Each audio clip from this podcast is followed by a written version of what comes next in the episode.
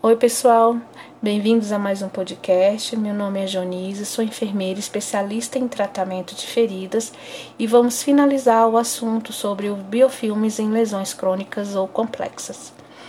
Então, pessoal, dados crescentes têm demonstrado o aumento da presença dos biofilmes bacterianos em feridas crônicas, o que contribui para sua persistência e cronicidade nas feridas. Um exemplo bem claro seria uma úlcera venosa essas úlceras elas podem permanecer abertas por anos, pois a resposta imune do paciente é geralmente incapaz de eliminar o biofilme. Nesse sentido, o suprimento também inadequado de sangue para a área infectada resulta em uma resposta imune diminuída e aumento da virulência e necrose tecidual, o que pode ocorrer em uma lesão complexa como um pé diabético. Pesquisas atuais sugerem que os biofilmes obtêm seus nutrientes do plasma sanguíneo e do exudato presentes no leito da ferida. Esse processo é muito dinâmico. Na primeira fase de adesão do biofilme, que é a reversível, ela é mantida por interações físico-químicas não específicas, constituindo o alicerce para o crescimento do biofilme em superfícies biológicas ou não. A segunda fase da adesão consiste na transição do estágio reversível para o irreversível. As bactérias passam a secretar substâncias que serão responsáveis pela manutenção da adesão e da camada que envolve o biofilme. Nessa fase, também há o início da formação de microcolônias e do desenvolvimento da arquitetura do biofilme maduro.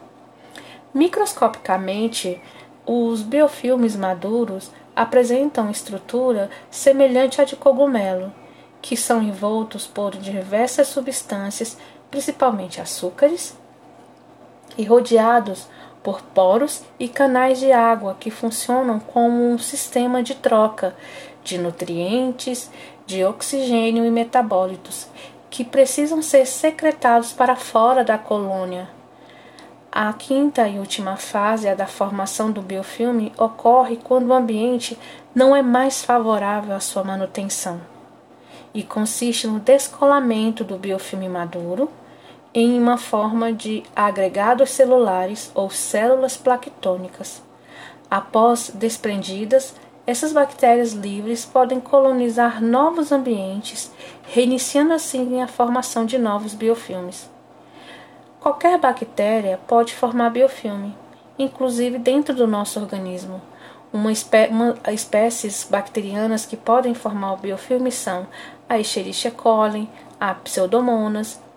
Um exemplo também são as placas dentárias, as infecções do trato urinário, infecções oculares. São exemplos de infecções que estão relacionadas com o biofilme. Mas é só de bactérias que se forma o biofilme? Bom, em comunidades polimicrobianas que constituem o biofilme, muitas incluem fungos, vírus e ou protozoários, além de comunidades múltiplas de espécies bacterianas.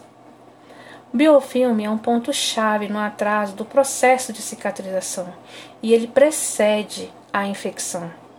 Infelizmente, é difícil seu manejo ou tratamento e mesmo que eliminado com a realização de um desbridamento, por exemplo, a colônia pode se reformular rapidamente. Bom, referente às formas de manejo, os antimicrobianos, como o PHMB, que é um polímero de, ação, de origem sintética, pertencente ao grupo das biguanidas, se mostra como um dos agentes antimicrobianos mais importantes ou promissores atualmente devido à sua eficácia contra o amplo espectro de bactérias. O mel também é uma boa opção, pois sua ação se dá devido à sua alta osmolaridade e tem habilidade para diminuir assim o aporte de água às bactérias.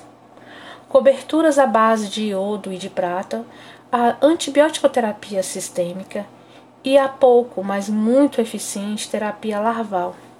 Essas medidas, se bem implementadas, podem trazer um benefício para a prática diária com o manejo do biofilme e reduzir assim consideravelmente o tempo é, de lesão daquele paciente. e assim facilitando a cicatrização dessa ferida crônica ou complexa. Pessoal, finalizamos esse tema. Vamos, sigam, me sigam lá nas redes sociais. Esse canal se chama Audiovox. O nosso foco é levar conteúdo e atualização para profissionais de saúde. Fiquem atentos, em breve mais um podcast será disponibilizado para vocês. Até lá!